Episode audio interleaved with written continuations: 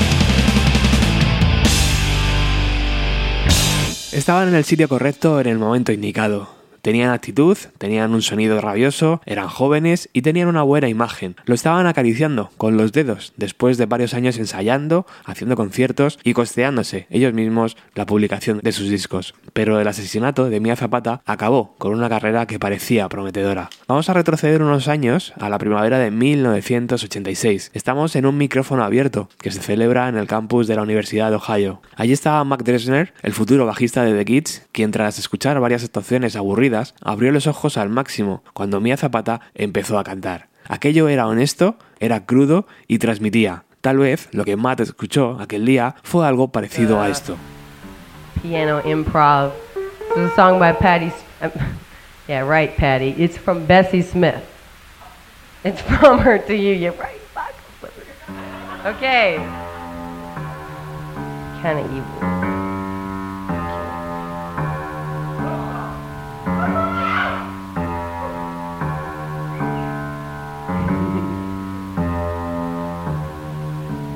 Had a dream last night that I was dead. Had a dream last night that I was dead. Evil spirits all around my bed.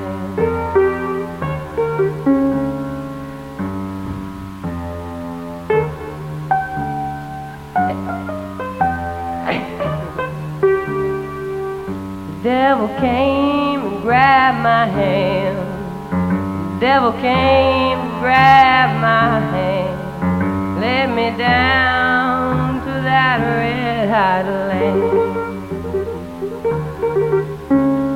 Mean blue spirit, something false in me. Mean blue spirit, something false in me. Made me moan and groan in misery. Fairies and dragons spitting out blue flames. Fairies and dragons spitting out blue flames. Shown their teeth, for they were glad I came.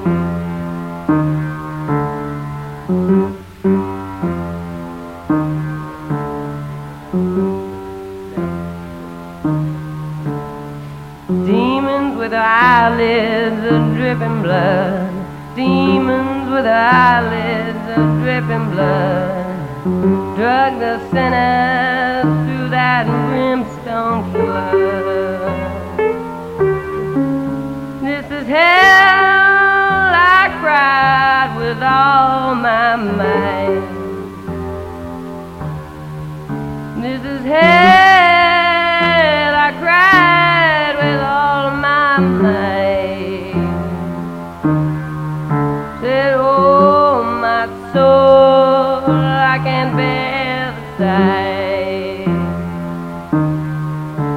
Start running, 'cause this is my cup. Start running, 'cause this is my cup. Run so fast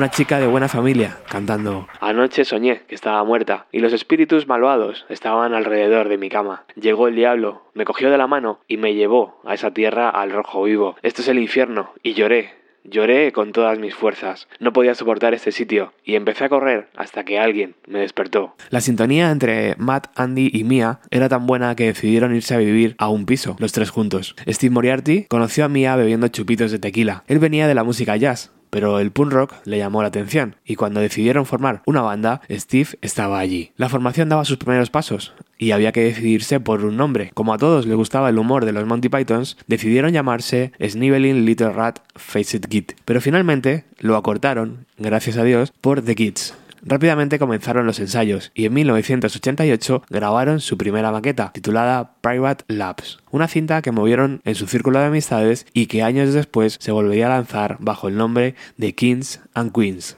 The Kids mezclaban diferentes estilos. Por un lado encontramos los acelerones punks de la costa oeste, pero también encontramos guiños al rock alternativo, al grunge y al blues. Si a todo esto le sumamos la voz tan personal de Mia, el resultado era bastante prometedor. Además, sus conciertos conectaban con mucha gente. Una de esas personas fue Valerie Agnew, la que después sería la batería de la banda Seven Year Beats. El grupo al completo decidió mudarse al barrio de Capitol Hill, en Seattle, y aunque al principio no encajaban en la escena local de la ciudad, poco a poco fueron creando su propio espacio. Abrieron conciertos para Tat, para Nirvana, para Beck o para Green Day. Se marcharon a la conquista de Europa en 1991, sin el apoyo de ningún sello discográfico, con lo que eso significa dormir donde pillaban, kilómetros de furgoneta, mal comer, pero el objetivo en mente era construir una buena base de fans y un nombre en la escena. Así sonaban The Kids en directo.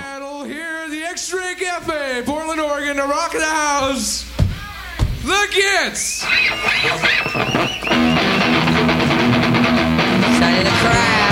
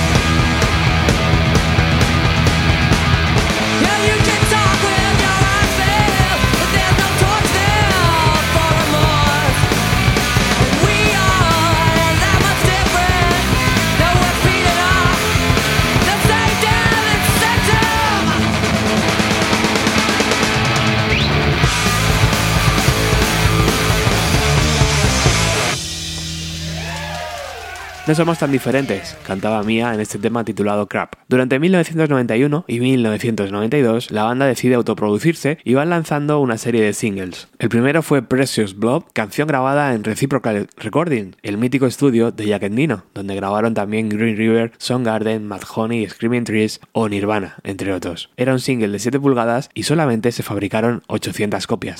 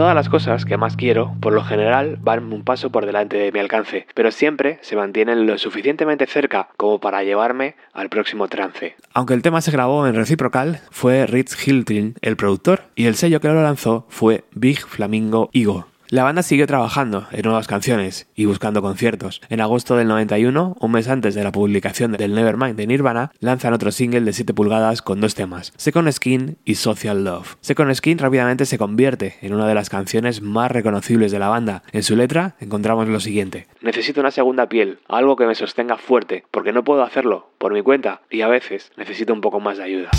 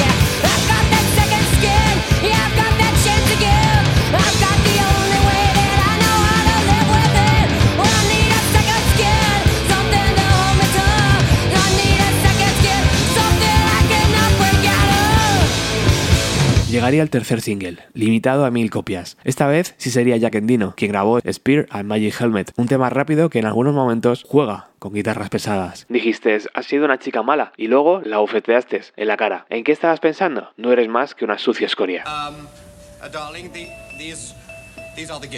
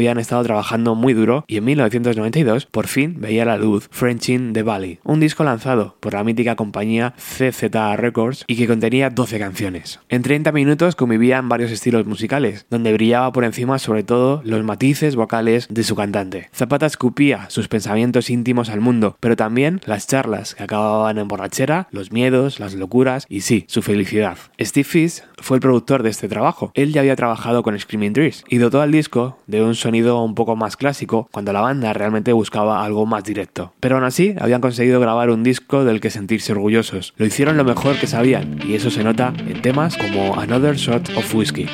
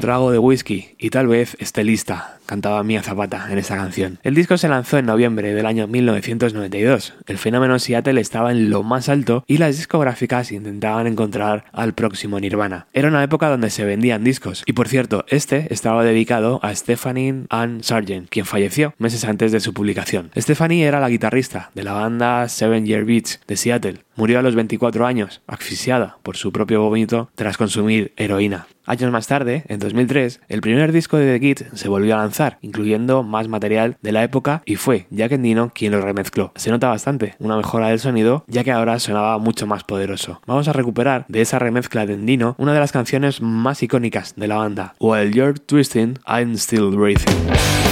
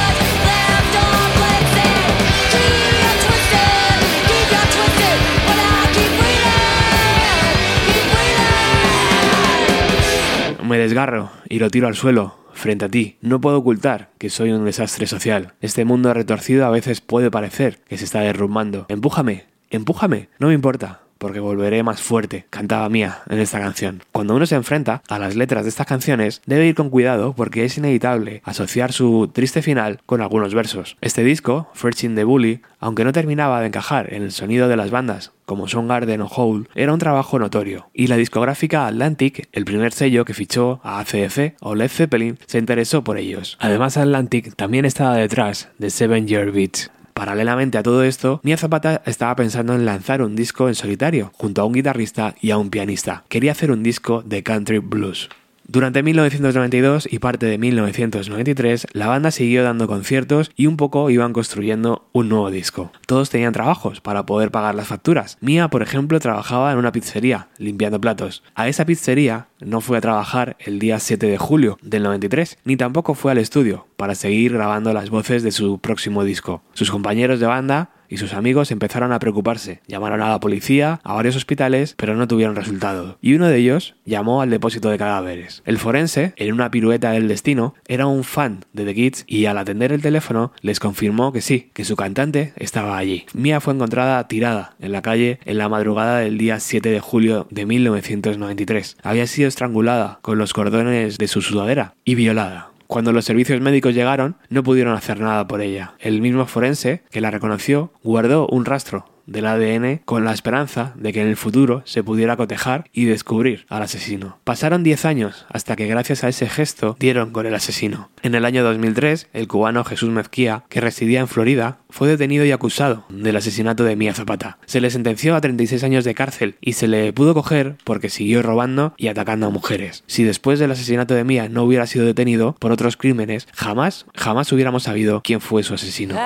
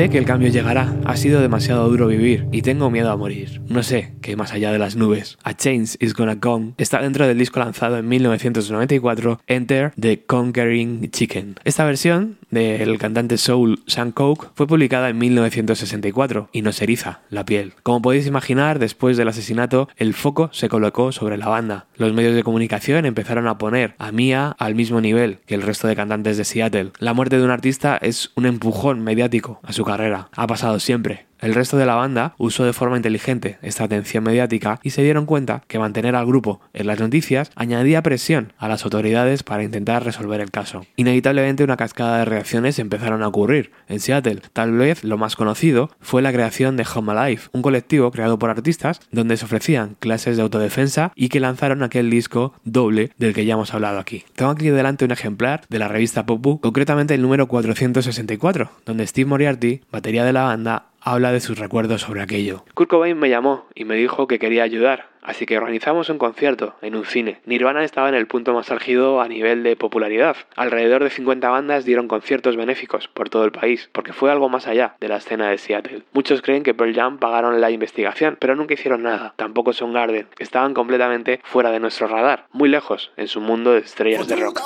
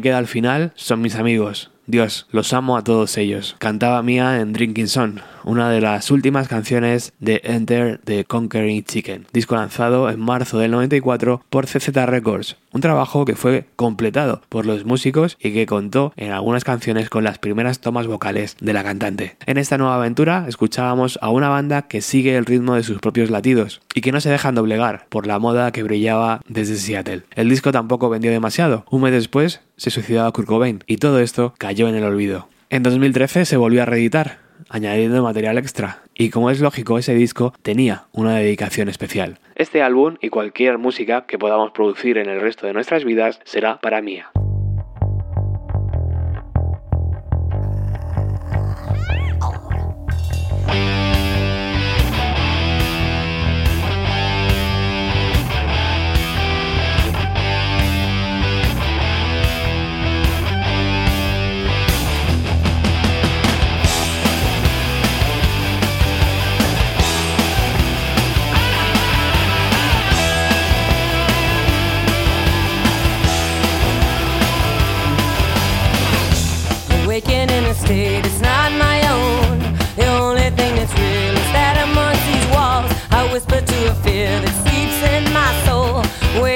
my conscience, but I think I know it hurts me to be angry, kills me to be kind, but my only torment is my own disguise, waiting on the favors.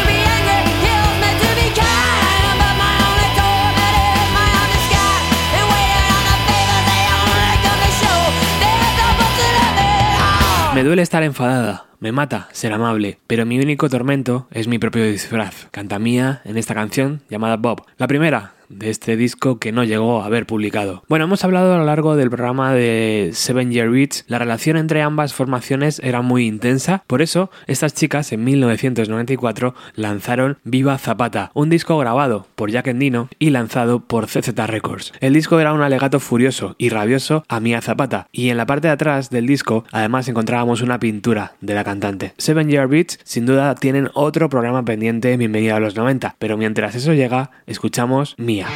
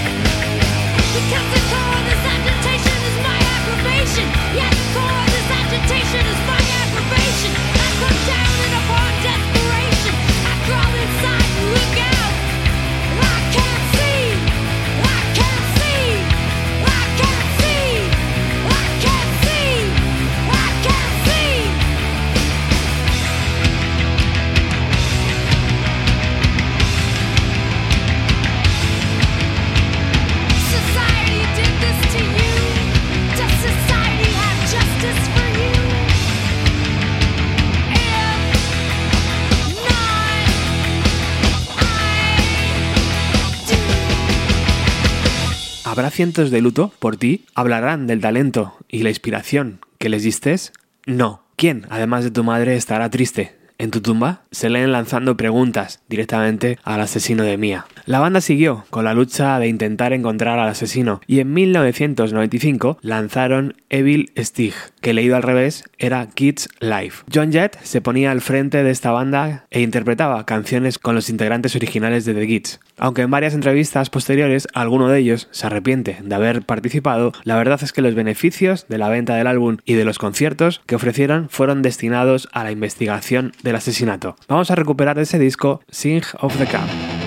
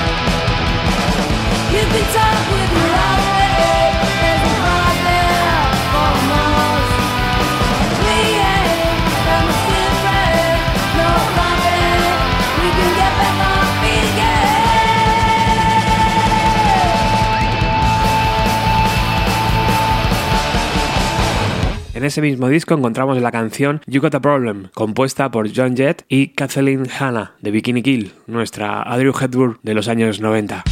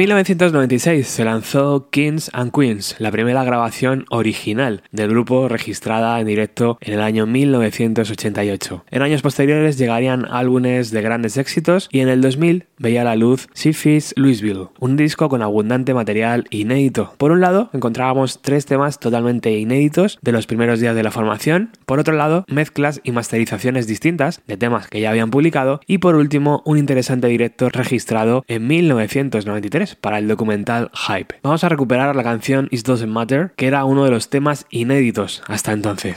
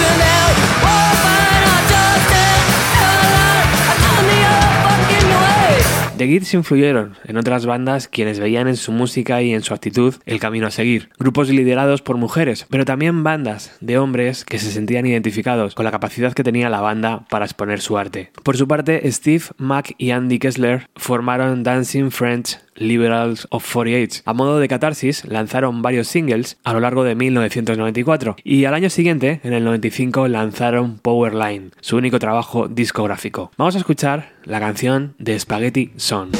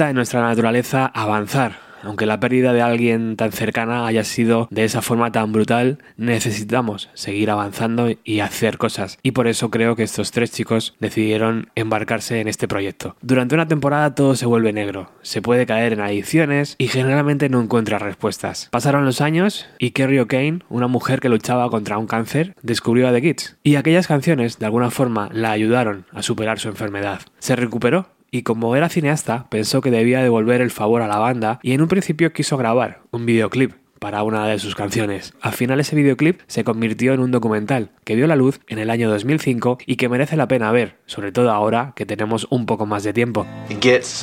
They were about addiction, they were about loss, they were about love. We became, I think, a real band of the people. People were indoctrinated. They came and they saw this band, and it opened some passageway up in them. There has not been anything like them since then. It's what I was doing, what I loved doing, and then we had to stop doing it. When Mia was murdered, that just destroyed us all. Everybody was just blown away and just stunned. Like the world caved in, the fucking walls came tumbling down. Still makes me sad that there's so much more we could have done. What the fuck happened? Tanto Steve como Matt como Andy dejaron sus instrumentos apartados durante un tiempo y se dedicaron a otras cosas. Habían logrado cerrar una herida que nunca se curaba del todo y en el 2015 regresaron al escenario por una buena causa. A James Atkins, músico de Seattle, le fue diagnosticado cáncer y varias bandas se juntaron para dar una serie de conciertos benéficos y cederle todo el dinero recaudado. The Gits volvían con Rachel Flutter de la banda Beast. Os adelanto que el sonido no es el mejor, pero merece la pena recuperar parte de aquella 마이너치.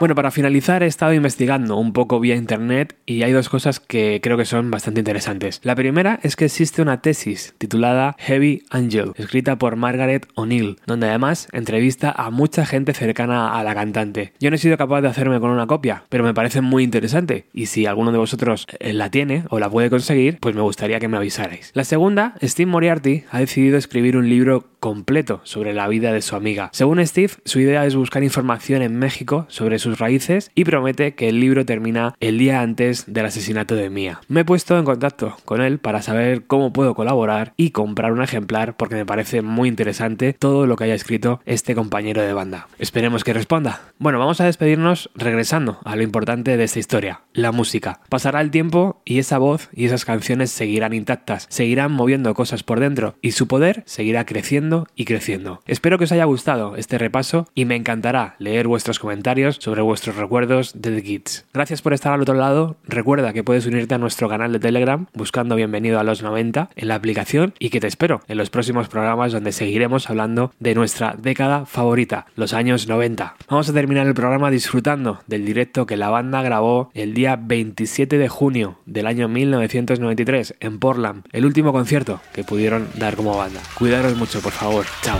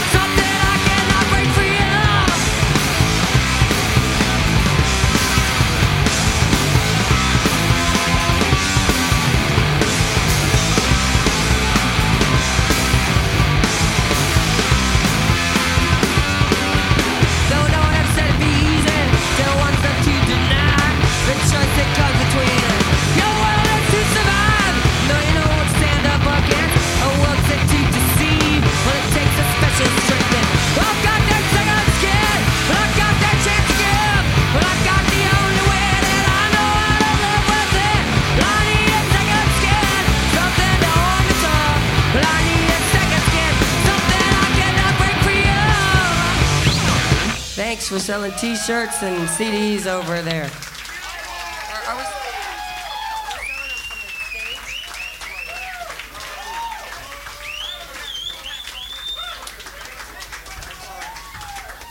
Once again, the Gits.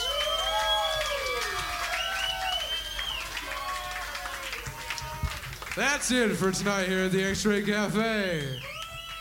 We come back tomorrow because we have. Tony Green, Matthew Hine, Hazel, the Smugglers, and the amazing, incomparable Carmag DeForest.